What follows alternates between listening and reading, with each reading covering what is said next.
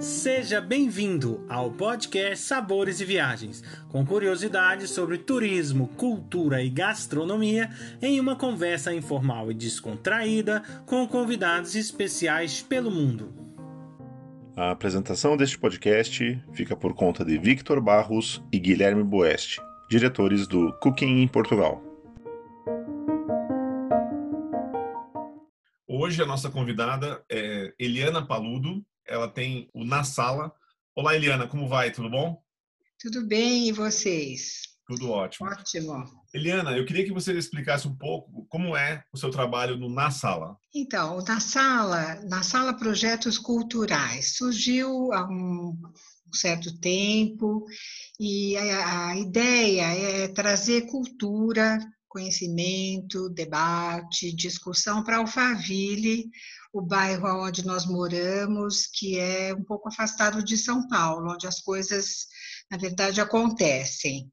E o que acontece, o que a gente promove são cursos, palestras, encontros com professores renomados, com pessoas interessantes, jornalistas. E, na verdade, já fizemos assim palestras, desenvolvemos o trabalho em vários lugares aqui de Alphaville, e hoje a gente concentra em grupos menores que acontecem na minha casa. Eu sou, sou socióloga de formação e de cabeça, por isso todo o projeto, mas trabalho como professora de inglês. E eu tenho uma sala de aula onde cabem 40 pessoas. E hoje, tá, faz uns três, quatro anos que a gente acabou concentrando esse trabalho assim em pequenos grupos, que eu chamo de grupos de estudo. E aí as discussões e fica assim uma coisa não só os cursos, as palestras, mas também tem todo um entrosamento das pessoas de em volta de um cafezinho, quando é de manhã ou à tarde. Quando os encontros são à noite, eu sirvo um vinho português.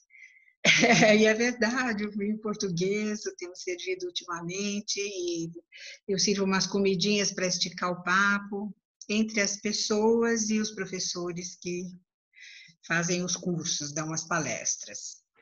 Que bacana. Esse convívio deve ser riquíssimo, né? Porque essas é. pessoas, né, famosas e tal, ou com uma grande representatividade, seja científica, né, ou seja até é, é uma figura pública e tal, não tem, é difícil, né, ter esse acesso, essa proximidade, você trazer isso é, então, foi muito assim é, prazeroso porque por exemplo o Luiz Felipe Pondé que já faz dá aula para gente aqui há 10 anos né? Foi um foi um encontro assim através de uma amiga jornalista Laura Greenhall que trabalhou em vários lugares, o último lugar foi Estadão, hoje ela trabalha com valor econômico, e ela me apresentou o Pondé e ele veio, não é? E ficou, fica interessante um contato, eu acredito que até para os profissionais, um contato assim próximo com as pessoas, né? Porque com certeza surgem outras inspirações, motivos para as colunas, o Jaime Spetskovski, que fala de geopolítica, também está com a gente há 10 anos. É muito, muito bom. É, fica um grupo.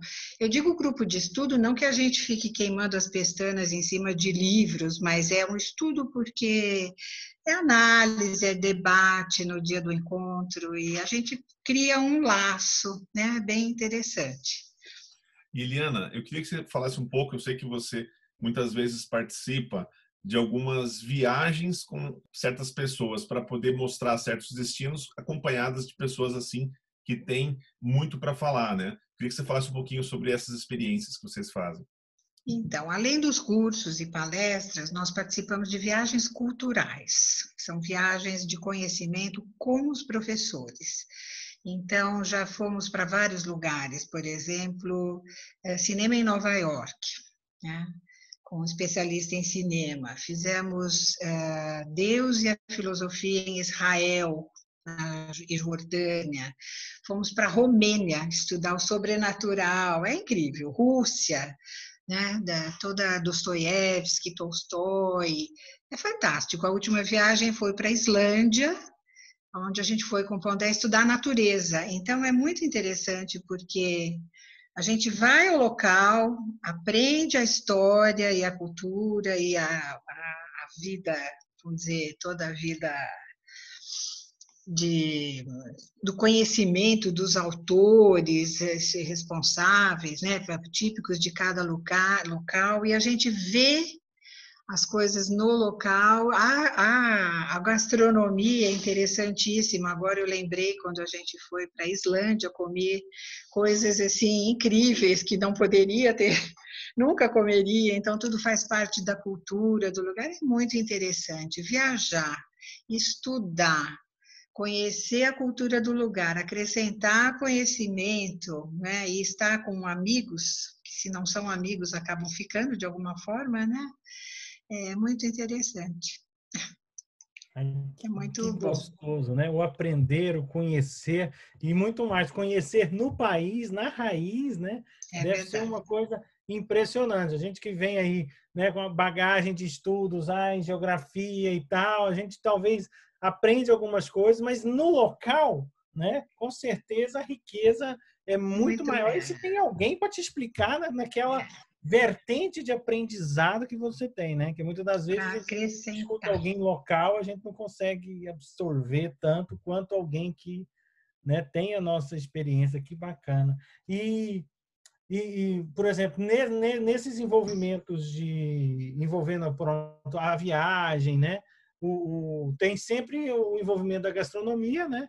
E da e da, da do, dos passeios são programados por esses por esses convidados ou existe aí uma, uma ligação entre enfim, não, é uma agência. Os convidados devem dizer assim: quero visitar isso, isso e isso. Como é que funciona isso? Assim? É, o que funciona é o seguinte: na verdade, é uma grande empresa que, que toca esse projeto, é a Latitudes, viagens de conhecimento.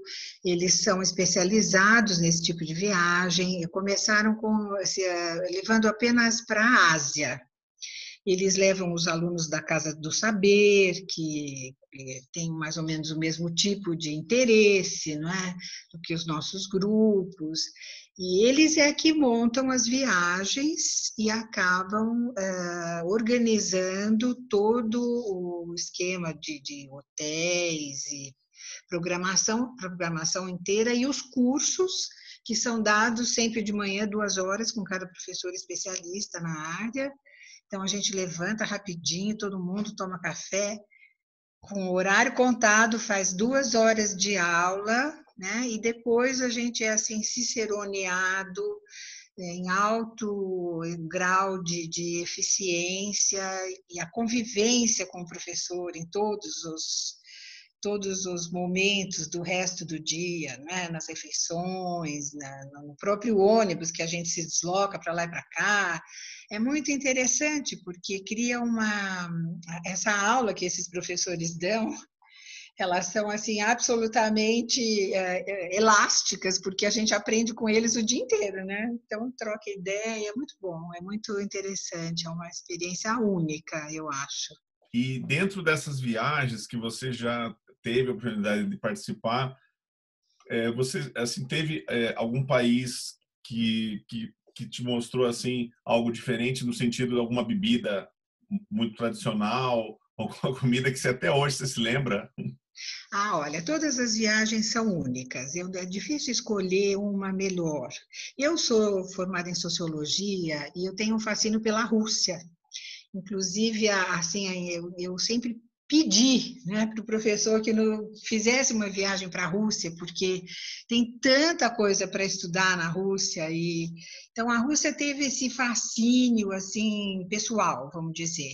A Romênia foi uma surpresa, porque é um país diferente para a gente. Tem, teve um almoço que nós fizemos, que nós fomos recepcionados numa casa de campo, não é? de uma família romena, com as mesas embaixo das árvores, né, as comidas típicas, é inesquecível, quer dizer, é uma experiência fantástica. Né? A Islândia foi única também, porque, meu Deus, a Islândia, quem diria, eu nunca imaginei que na minha vida eu fosse estudar a natureza na Islândia, fantástico. E na Islândia eu comi baleia, comi tubarão, quer dizer, coisas assim que eu jamais imaginei que fosse experimentar. A culinária deles é muito típica, é um país absolutamente único. Israel e Jordânia, meu Deus, a Jordânia fomos para Petra, na verdade ficamos no hotel, mas Israel, que experiência fantástica, não é? Espiritual, e é incrível. Todas foram maravilhosas. Teve França, onde estudamos a pré-história. Né? Essa última viagem foi para a Grécia, que eu acabei não participando, mas o grupo que frequenta aqui também foi. É difícil escolher. Todas têm a sua particularidade e todas muito uh, riquíssimas, eu diria, em termos de, de todas as experiências, de conhecimento, de, de, vamos dizer, entretenimento, de descanso, é completo.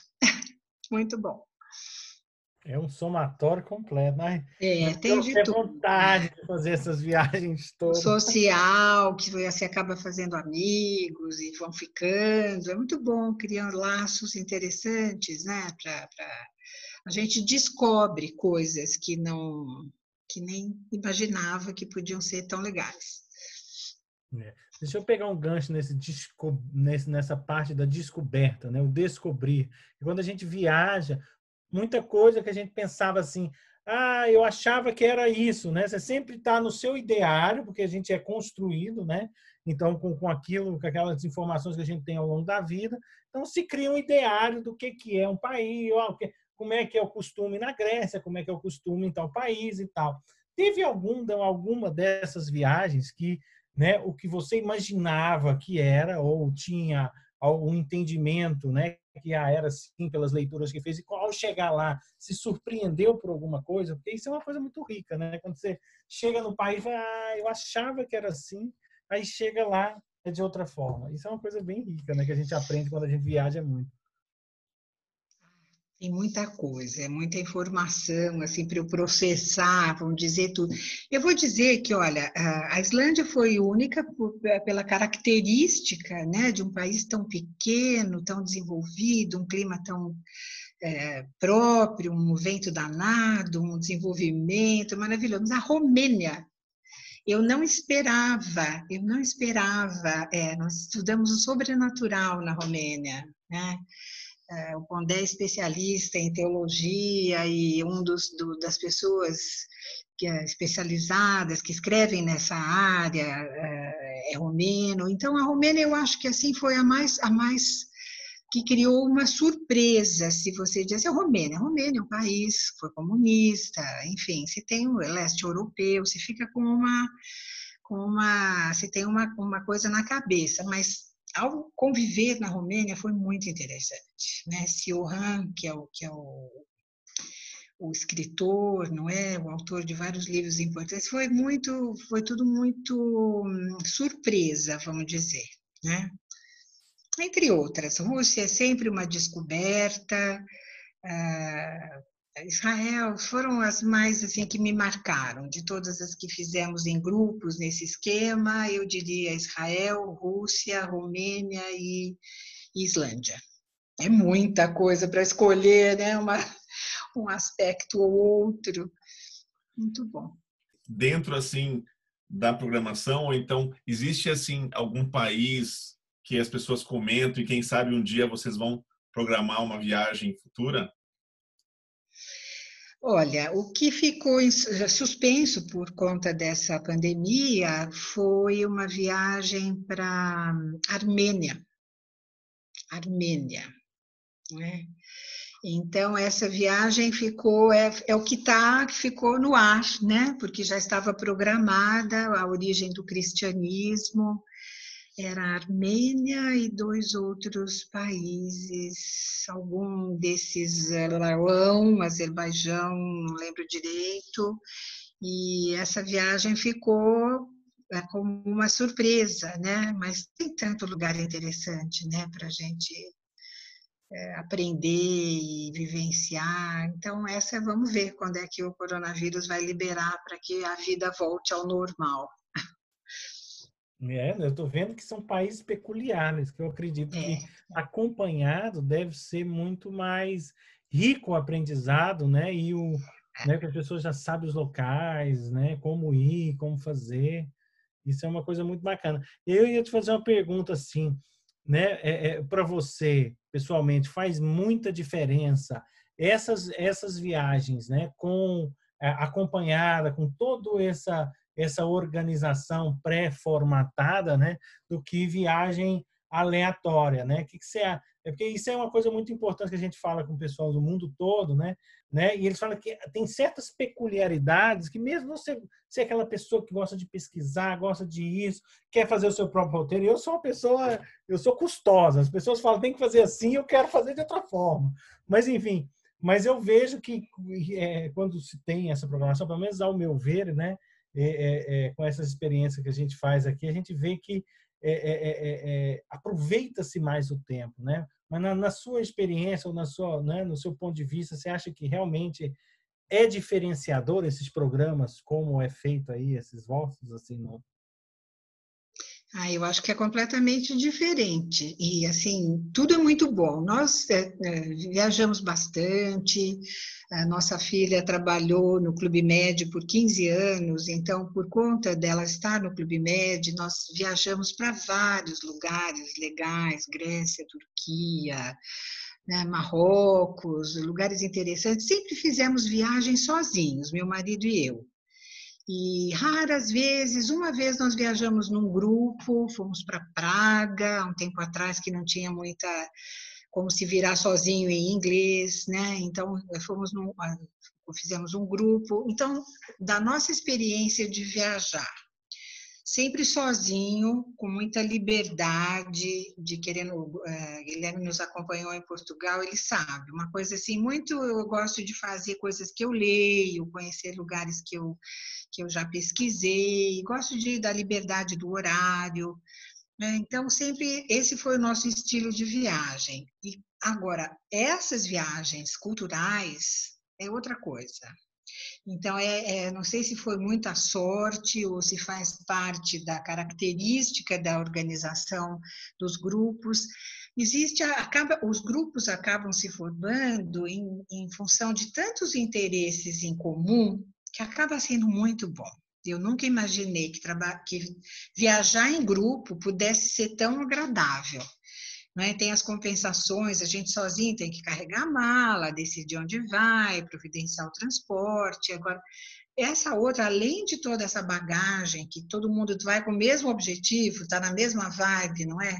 Você tem, assim, eu descobri um lado de uma mordomia ao viajar, assim, muito legal. Né? Então, a gente se sente ciceroneado, já vai ficando mais velho, então vai achando até é, muito confortável tudo isso, né? Então, o, o suporte da agência é fundamental. Eu diria que daqui para frente, de repente, eu vou até pesar ou tender mais para esse tipo de viagem, porque é muito confortável, além de funcionar muito bem, que às vezes os grupos nem sempre está certo, né? Mas esses grupos realmente foram coesos, todo mundo com muito respeito, assim, horários cumpridos, foi muito bom.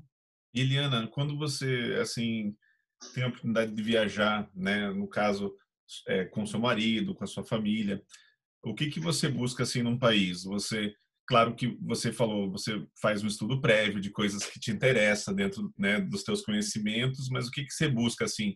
É, experimentar um vinho especial ou então conhecer alguma coisa que remete a algo que você leu sobre isso anteriormente? Como que é essas tuas escolhas? É, eu, eu sou socióloga e gosto muito de história, de história.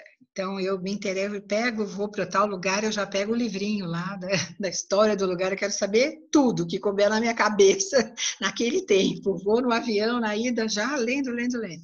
Então, me interessa muito, assim, a, a, organização da sociedade, né? a história, como foi, como é, a, a, culinária certamente faz parte, a gente quer experimentar tudo, a gente passa desde os supermercados, feiras livres, não é? a gente é, quer saber tudo, do, porque a, a comida é, é uma parte importantíssima da cultura do lugar, então a gente gosta de ver é, como a, sociedade se organiza e como é que vive, o que, que é típico dali, não é? Então, é muito gostoso observar isso, os cheiros, os sabores, os, as pessoas, não é? Os tipos físicos, as, os costumes, o lazer, é tudo em função de uma escolha em função né, de conhecer o povo, como o povo vive, né, e experimentar tudo que for possível.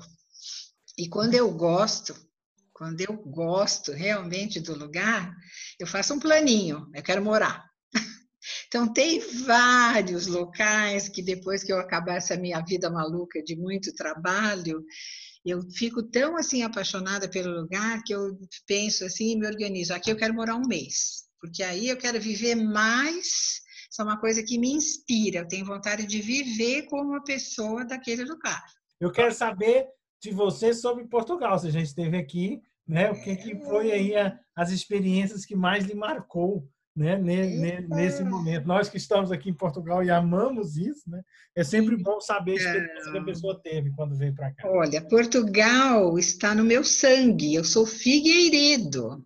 Né? Então, não sei se o Guilherme lembra, mas os meus avós, né? o, o pai da minha mãe o pai do meu pai, tem origem portuguesa. Né? Eu sou poinha de mãe e figueiredo de parte de pai.